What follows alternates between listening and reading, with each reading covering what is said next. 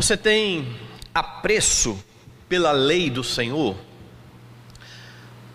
Como é que tem sido a sua relação com a bendita lei que procede do nosso Deus?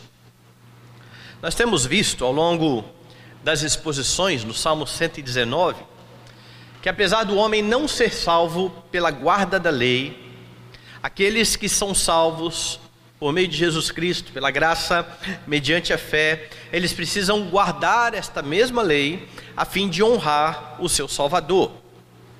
Nós vimos que na primeira metade dos versículos que são iniciados pela letra Gimel, a terceira letra do alfabeto hebraico, que vai aí do, do verso 17 ao verso 20, o salmista pediu para que o Senhor abrisse os seus olhos para que ele pudesse contemplar as maravilhas da lei do Senhor.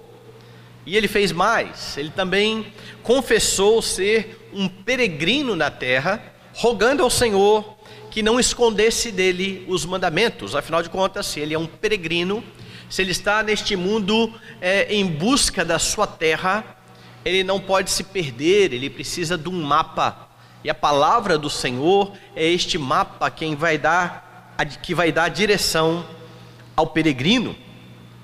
Na Escritura você vai encontrar várias razões, várias, vários motivos apresentados para que você dê ouvidos à lei do Senhor, para que você considere nos mandamentos do Senhor e alguns destes motivos, algumas destas razões, elas são apresentadas no texto que nós lemos nesta manhã, que é a segunda metade dos versículos que começam, que iniciam com a terceira letra do alfabeto hebraico, com a letra Gimel. Estes versos mostram que você deve dar ouvidos à lei do Senhor. Perceba então as considerações do salmista. Por que, que você deve dar ouvidos à lei do Senhor? E no verso 21, você vai ver que é para que você não seja repreendido. Vou ler de novo. Increpaste os soberbos, os malditos, que se desviam dos seus mandamentos. Se você reparar o contexto do salmo, você vai entender que o verso de número 21 está em contraste com o verso de número 20. No verso 20, você tem a atitude de um homem justo. Veja como diz o verso 20: Consumida está a minha alma por desejar incessantemente os teus juízos. É assim que o homem justo se porta diante da lei do Senhor. E aí então, quando você vai para o verso 21, você tem o contraste, uh, o soberbo em vez de desejar a lei do Senhor, ele despreza os mandamentos. É por isso então que diz que deu, é, increpaste os soberbos, os malditos, que se desviam dos teus. A palavra soberbo que aparece aqui, ela tem, ela traz a ideia de alguém arrogante, de alguém presunçoso ou insolente. O soberbo aqui do verso 21 é alguém orgulhoso. Ele despreza a lei do Senhor e estabelece o seu próprio caminho. Tal homem tem uma atitude de desdém para com a lei do Senhor. O homem do verso 20 não. Ele deseja o mandamento. O homem do verso 21, ele desdenha, ele deixa de lado. É por isso então que ele é tratado aqui como alguém que é maldito, como alguém a quem Deus amaldiçoa. Increpaste os soberbos, os malditos, que se desviam dos seus mandamentos. E aí você precisa lembrar de algo interessante aqui. Você olhar, por exemplo, o livro dos Gálatas, no capítulo 3, você vai ver que lá no verso 10, Paulo diz assim: Todos quantos, pois, são das obras da lei, estão debaixo de maldição, porque está escrito: Maldito todo aquele que não permanece em todas as coisas escritas no livro da lei para praticá-las. Quem é que Paulo está tratando como maldito aqui? Paulo está tratando como maldito alguém que despreza a graça de Cristo e tenta, por conta própria, cumprir a lei a fim de ser salvo. Por que, que uma pessoa assim é maldita? Porque maldito é aquele que não permanece em todas as coisas que a lei diz para guardá-las. E como o homem é incapaz de guardar a lei, ele sempre vai quebrar mandamentos, ainda que ele guardasse 99% da lei, quebrando apenas 1% da lei, ele estaria debaixo de maldição. Então, este é o maldito que Paulo se refere lá. Agora, se é maldito aquele que não guarda toda a lei e que quer de fato cumprir a lei, mas que não consegue cumprir de forma pessoal, perfeita e perpétua, imagine então aqueles que nem sequer querem dar ouvidos à lei, aqueles que desdenham, como este homem aqui, este que anda nos seus próprios caminhos. Daí então o texto ser tão enfático, chamando este homem de maldito. O orgulhoso, em sua presunção, ele acha que ele pode andar de acordo com a sua própria vontade. Ele entende que ele não precisa de um Deus que dirige e que guia os seus caminhos, que aponta a ele o caminho onde ele deve andar, afinal de contas, ele sabe muito bem aonde ir. Ele sabe muito bem como se portar. Diferente do homem do verso dos versos anteriores, que se declara um peregrino da terra e diz: Senhor, não esconda de mim o um mapa não esconda de mim os seus testemunhos, porque ele sabe que, como peregrino, sem o mapa ele estará perdido. Este orgulhoso, não, ele sabe o caminho. Para que mapa? Para que direção? Eu sei onde eu vou, eu sei por onde andar. Ele está bem certo que sabe o seu caminho e ele renega os mandamentos, e por causa da sua atitude, é, orgulhosa em relação à lei, o resultado é o juízo. A nossa tradução traz a palavra o seguinte: olha, increpaste os soberbos. Increpar é repreender severamente. É isso que significa increpar, e é isso que aparece aí. A ideia então é que Deus repreende severamente aqueles que deixam de lado a sua lei por conta do seu orgulho, por conta da sua soberba. Mas Calvino vai além quando ele comenta esse texto. Ele não acha que é uma simples repreensão, mas entendia que a melhor tradução seria: Deus destrói os soberbos. Deus destrói aqueles que em seu orgulho renegam a lei do Senhor. E diante disso, então, você precisa entender que é preciso dar ouvidos à lei para não ser repreendido, para não entrar em juízo, ou para não ser de fato destruído pelo Senhor. Meus irmãos, vocês sabem que aqueles que não temem a Deus sempre irão rejeitar a palavra de Deus. Paulo diz isso, porque a palavra de Deus é loucura para aqueles que se perdem. O próprio apóstolo Paulo fala mais quando ele escreve aos Romanos sobre a, a condição destes homens que rejeitaram o conhecimento de Deus. Paulo fala que por terem rejeitado o conhecimento de Deus, que está em toda a criação, estes homens se tornaram nulos em seus próprios raciocínios. Então a ideia de Paulo ali é bem parecida com isso que o salmista está dizendo aqui. Deus se manifesta gloriosamente o homem rejeita isso e diz: Eu não preciso. Eu sei por onde eu vou andar. Então o ímpio é naturalmente orgulhoso. Ele é naturalmente presunçoso. Porque quando o homem não reconhece que ele depende de Deus e da sua lei, ele está se colocando exatamente nesse pedestal e de cima do seu orgulho, ele não permite que ninguém lhe dê direcionamento. Ele acha, como achou o nosso primeiro pai Adão, que pode andar de acordo com o seu próprio entendimento sobre o bem e sobre o mal. Então você não precisa se espantar, por exemplo, quando os ímpios, na sua arrogância, começarem a propor soluções para os dilemas da vida. E aqui há algo bastante interessante, porque como nós vivemos num mundo quebrado, caído por causa do pecado, todo mundo sabe que existe alguma coisa errada, até mesmo os ímpios. Todos temos consciência de que as misérias, as mazelas, os problemas da vida, eles acontecem porque existe algo errado. Mas porque o ímpio não reconhece a lei de Deus, ele vai ah, eleger um ou outro aspecto. É por isso que vão ser criadas as ideologias. É por isso que os homens darão respostas a, aos problemas da vida seguindo aquilo que eles acham que está errado. Olha, como Freud dizia, tudo é problema da questão sexual, ou como Marx dizia, tudo é um problema de disputa de classes. E veja, cada um destes homens, mesmo na sua impiedade e arrogância, conseguiram enxergar coisas erradas. O que eles não conseguem é propor uma solução correta, mas eles rejeitaram a Deus, eles rejeitaram o conhecimento de Deus. Suas soluções serão erradas.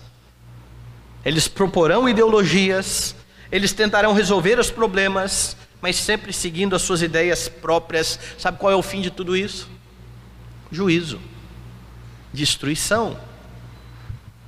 É por isso que o problema maior, no meu entender, não é nem do ímpio. O problema é dos crentes que começam a dar ouvidos aos ímpios. Dos crentes que têm a lei do Senhor e que, de forma arrogante e orgulhosa, dizem: não, nós não temos respostas suficientes aqui, nós precisamos desta sabedoria que está aí fora e que muitos têm chamado até de graça comum. Muitos têm chamado de graça comum ideologias que se opõem à palavra de Deus, não faz o menor sentido isso. Mas há muitos cristãos que vão dizer sim, nós temos a Bíblia, nós vamos ah, todos os domingos à igreja, mas nós precisamos de um pouco mais. O mundo é muito mais complexo do que aquilo que a Escritura apresenta, e aí então crentes têm desprezado os mandamentos do Senhor, vivendo como se o Senhor não existisse, buscando soluções em várias instâncias da vida, em vários pensadores, em várias ideologias e talvez, talvez quando entenderem que não há de fato como resolver, eles vão recorrer a Deus. Eles vão se voltar à palavra de Deus. E isso é muito trágico, porque se alguém é crente, se alguém é cristão, só é porque um dia Cristo cumpriu toda a lei, razão de agora estas pessoas poderem uh, estar diante de Deus sem serem repreendidos. Porque aqueles que desprezam os mandamentos, diz o salmista, são repreendidos. A razão de um dia você se apresentar diante do tribunal de Deus e não ser repreendido, não é porque você considerou em toda a lei, mas porque Cristo considerou toda a lei. E agora, Deus olha para você por meio de Jesus Cristo não te repreendendo, não te destruindo. Qual deveria ser a sua atitude então? Ouvir a lei, a fim de honrar este Deus bendito. Ouvir a lei do Senhor e, na força e no poder do Espírito Santo, colocá-la em prática a fim de honrar o Senhor Jesus Cristo. Então, cuidado, cuidado com as vãs filosofias Lembre-se que a Escritura é o seu guia. Lembre-se que um dia você comparecerá perante o tribunal de Deus e será julgado também conforme as suas obras. E é por isso que você precisa da lei, a fim de não ser repreendido. Por que, que você deve dar ouvido à lei? Para não ser repreendido. Veja uma segunda razão apresentada pelo salmista. Você deve dar ouvidos à lei para ser recompensado. Veja o verso 22. Tira de sobre mim o opróbrio e o desprezo, pois tenho guardado os teus testemunhos. O versículo 22 começa então com uma petição. Veja a petição: Tira de sobre mim o opróbrio, tira de sobre mim a vergonha. O que tudo indica aqui é que o salmista estava sendo alvo de ah, acusações caluniosas.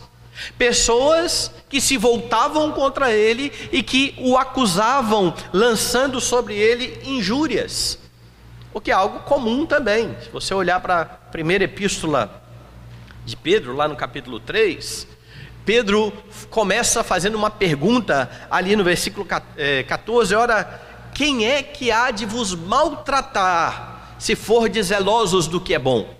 Quem é que é zeloso do que é bom? O zeloso do que é bom é aquele que ouve a lei e que guarda a lei. Esse homem é um homem zeloso do que é bom. Mas Pedro ainda diz: ainda que venhais a sofrer por causa da justiça. Bem-aventurados sois. Pedro então está admitindo a possibilidade de os crentes virem a sofrer, ainda que estejam dando um bom testemunho, ainda que estejam andando de forma correta, ainda que sejam pessoas que se esforçam por cumprir a lei do Senhor, ainda assim, muitos desses virão a sofrer, muitos desses serão alvos de falatórios, e por isso que ele enfatiza: olha, se isso acontecer, vocês são bem-aventurados. Alguém que sofre sendo justo é um bem-aventurado. E este salmista, então, está nesta situação. Ele é um homem justo. Ele é um homem, ele é um homem que considera a lei do Senhor.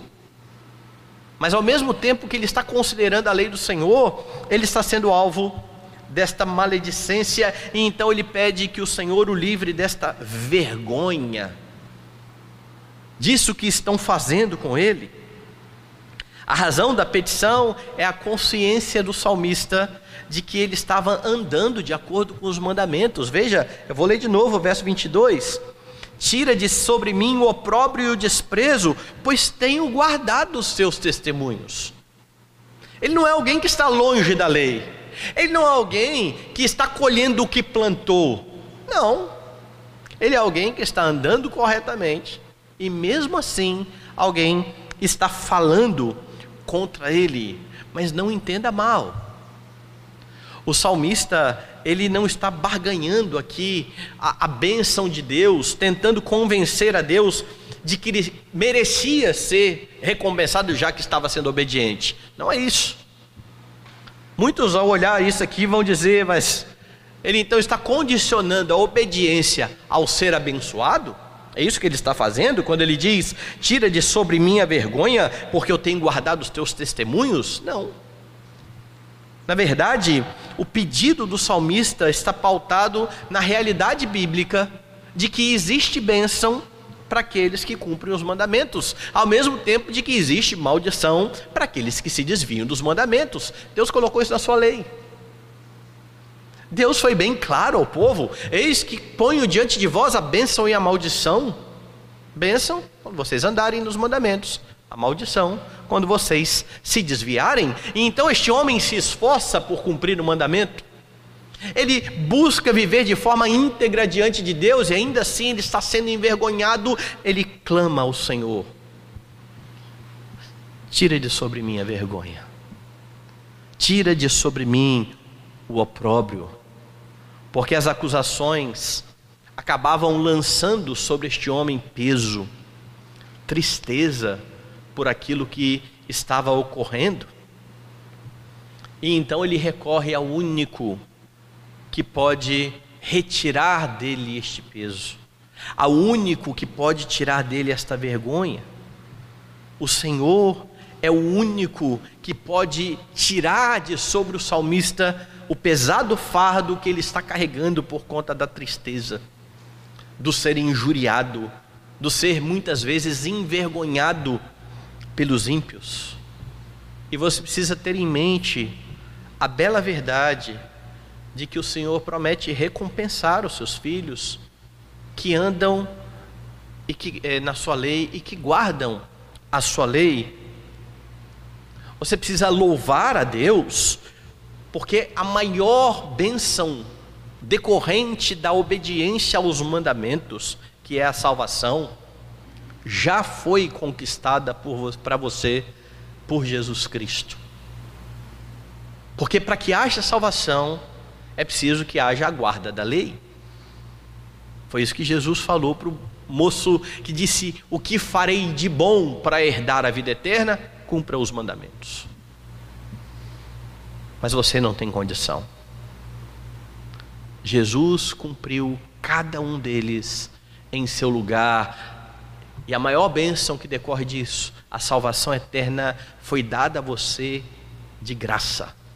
Quando você creu no Senhor Jesus Cristo, aquele que morreu em lugar do seu povo e que faz com que o seu povo agora seja recebido diante do seu Pai. E quando você compreende isso de forma correta, você evita cair na tentação de acusar o Senhor de estar sendo injusto com você, como muitos têm feito.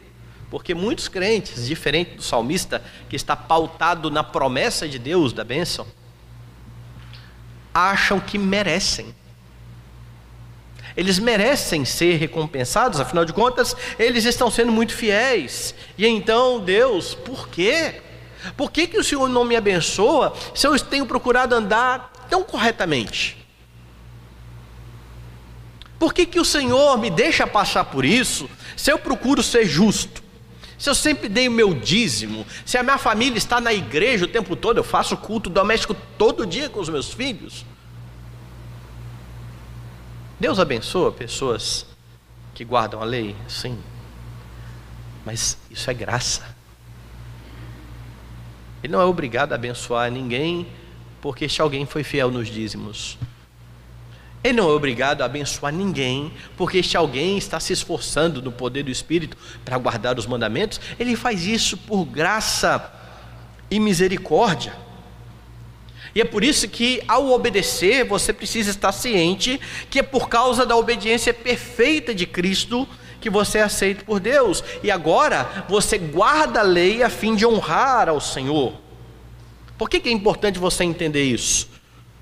Porque você vai saber que você guarda os mandamentos para receber a bênção do Senhor, a recompensa do Senhor, mas não será a recompensa o alvo da sua vida. O alvo será honrar a Cristo. O alvo será é, fazer para a glória daquele que te salvou. A recompensa será uma consequência para aqueles que buscam honrar o Senhor. O galardão prometido por Cristo é uma consequência para aqueles que vivem uma vida piedosa na presença de Deus, para honrar a Deus. Então, quando você obedece a Deus, para a glória dele, você demonstra que ama a Deus. A consequência, ele recompensa você. Mas quando você obedece a Deus, de olho na recompensa, você não demonstra amor a Deus, você demonstra amor a você mesmo. Eu vou obedecer porque eu quero receber. Eu vou obedecer porque é vantajoso. Eu vou obedecer porque ah, o Senhor vai me colocar numa posição favorável. Não, você vai obedecer porque Cristo se deu por você. Porque Deus, Cristo já obedeceu de forma perfeita, libertando você do pecado, a fim de que você o honre com as suas atitudes. E Deus é tão gracioso e imensamente gracioso que ainda assim, você tendo a obrigação de obedecê-lo, ele vai dar a você a bênção. Ele vai recompensar os seus filhos. Ele promete isso na sua palavra. Você dá ouvidos à lei para ser recompensado. Por último, o salmista diz: Você dá ouvidos à lei para ser consolado. Veja os versos 23 e 24. Assentaram-se os príncipes e falaram contra mim, mas o teu servo considerou nos teus decretos. Com efeito, os teus testemunhos são o meu prazer são os meus conselheiros. você deve dar ouvidos à lei do Senhor para ser consolado. O verso 23 traz uma ideia interessante aqui. As coisas estão acontecendo de forma concomitante. Enquanto os príncipes estão maldizendo o salmista, ao mesmo tempo que isso está acontecendo, o salmista está se voltando aos mandamentos do Senhor. Veja só o verso 23: Assentaram-se os príncipes, falaram contra mim, mas o teu servo considerou os teus mandamentos. Ou enquanto o teu servo considerava os teus mandamentos. E a palavra usada aqui, considerar, tem um sentido de meditar, de ponderar.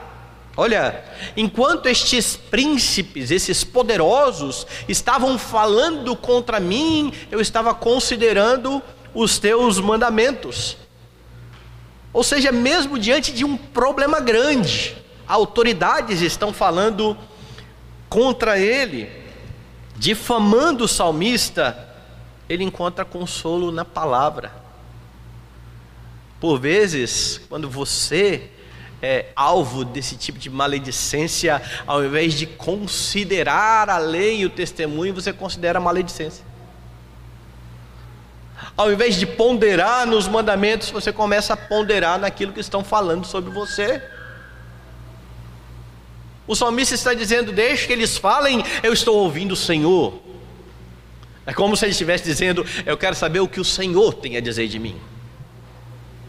É isso que importa.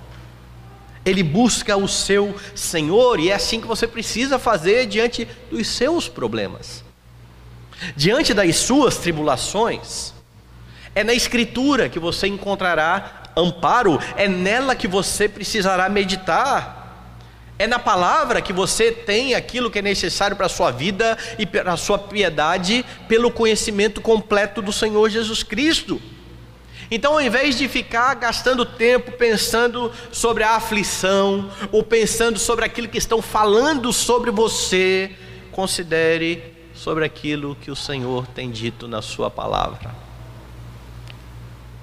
Considere o testemunho do Senhor, porque sem o consolo da palavra de Deus, pensar nas aflições só traz mais angústia ao coração.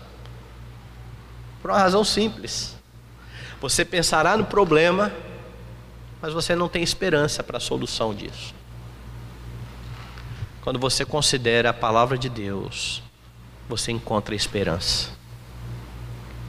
Você encontra refrigério. Você experimenta alívio. É por isso que diante da tribulação, você medita na palavra. Todas as coisas cooperam para o bem daqueles que amam a Deus, daqueles que são chamados segundo o seu propósito. Quando as coisas parecem estar pesadas demais, você lembra que nada pode separar você de Jesus Cristo, do amor de Deus que está em Jesus Cristo, o Senhor. Quando você acha que não vai mais dar conta porque o peso está grande demais, você se lembra daquilo que Tiago ordena, tende por motivo de muita alegria o passar por várias provações, porque elas têm por objetivo formar em você o caráter de Cristo. Então saiba da provação, considere a palavra, não foque na provação. Não gaste tempo tentando resolver problemas à parte de Deus. Esses dias eu ouvi um sermão de um amigo no presbitério e ele falou algo interessante, né, de uma expressão que a gente usa quando a pessoa fala assim: Ó, já fiz tudo, agora só resta orar. E ele chamou a atenção para um fato interessante: como assim só resta orar?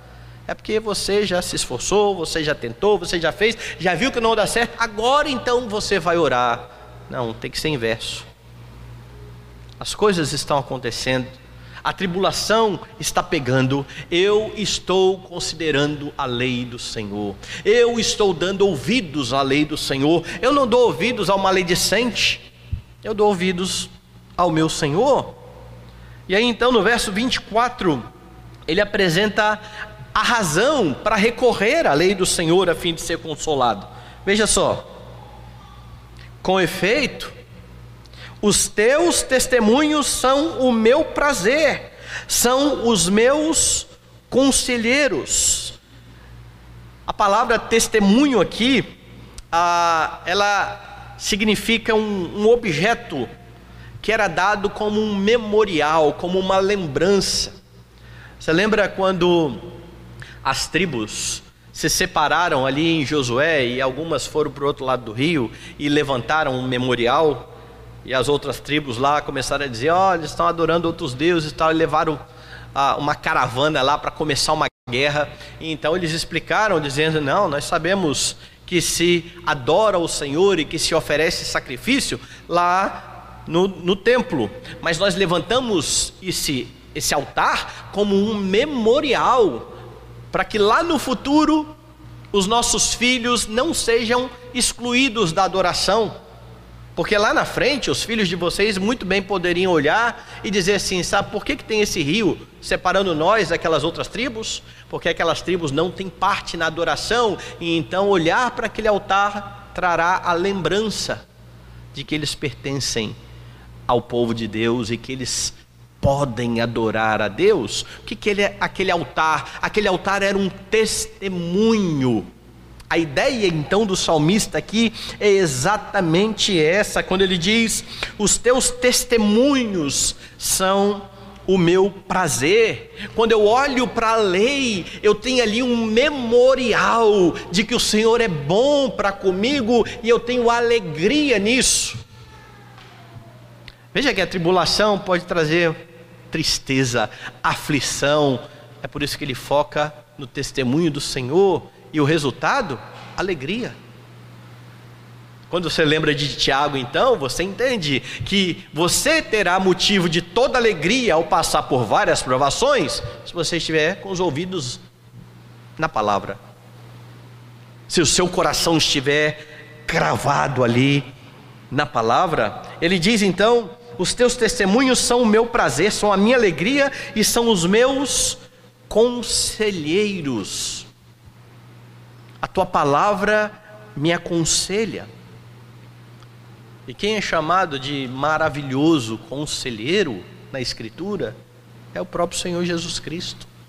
E o seu nome será maravilhoso conselheiro. Esse é o caráter do conselheiro que você tem, o Senhor Jesus Cristo. Ele não é um mero conselheiro, ele não é um conselheiro qualquer, ele é o maravilhoso conselheiro, e a sua palavra não é menos que isso. Se você lembrar do Salmo 19, você verá que ali todos os atributos que são é, declarados em relação à palavra são atributos do próprio Deus. A palavra é pura, ela é reta. Tudo isso atributos de Deus, atributos do Senhor Jesus Cristo, o seu maravilhoso conselheiro, tem uma palavra maravilhosa que traz prazer ao seu coração. É nela que você vai encontrar direção, alívio, consolo, segurança. Não abandone, portanto, a palavra, pois Jesus, o grande profeta da igreja, consola o seu povo por meio da Escritura. É palavra dele e não de homens. Você não vai encontrar verdadeiro consolo em fontes humanistas, em ideologias de homens que pensaram debaixo do sol. Você encontrará refúgio na palavra de Cristo que anuncia e que aponta para Ele, dê ouvidos à palavra de Deus. E quando você ajudar outras pessoas, abrindo a Escritura e aconselhando estas pessoas, não ache que você é o conselheiro. Como diz Jay Adams, Jesus é o conselheiro. Ele fala por meio de você a outras pessoas usando a palavra. O conselheiro é Ele. E graças a Deus por isso. Porque quando nós nos aconselhamos uns aos outros, por meio da palavra de Cristo, Cristo se utiliza de nós a fim de edificar uns aos outros. A obra é dele. É a ele que nós estamos dando ouvidos. Por isso, não deixe o conselho do Senhor em troca de outros conselhos. E que o texto demonstra? O texto mostra porque você deve dar ouvidos à lei. Você deve dar ouvidos à lei para não ser repreendido. Por causa da obediência de Cristo, é garantido a você que você não será julgado no dia final. Ele te salvou para que você agora pudesse considerar na lei e andar de forma agradável diante dele. Você dá ouvidos à lei para ser abençoado, e eu preciso lembrar mais uma vez: a obediência perfeita de Cristo é a razão da benção de Deus sobre você. É a razão de Deus conceder a você a maior das bênçãos, que é a salvação. E em Sua misericórdia e graça, Ele continua abençoando aqueles que dão ouvidos à Sua voz, mas não faça da bênção o alvo da sua vida. O alvo da sua vida é Cristo. Quer comais, quer bebais, ou façais outra coisa qualquer, fazer isso para a glória de Deus. Você dá ouvidos à lei para ser consolado. Jesus, o seu conselheiro, está pronto a confortar o seu coração, está pronto a trazer consolo à sua alma, está pronto a trazer alívio e a motivar o seu coração quando você se achega a Ele pela fé, quando você considera a sua voz na palavra quando em meio às tribulações, ao invés de pensar nas tribulações, você pensa sobre a palavra e sobre aquilo que Deus promete a você. E como Jesus, em seus dias de ministério terreno, fique bem firmado na palavra. Traga sempre a lembrança, a fim de ser socorrido pelo Senhor, a fim de viver de modo digno do Evangelho para a glória daquele que te resgatou do pecado, que te trouxe para o reino da luz.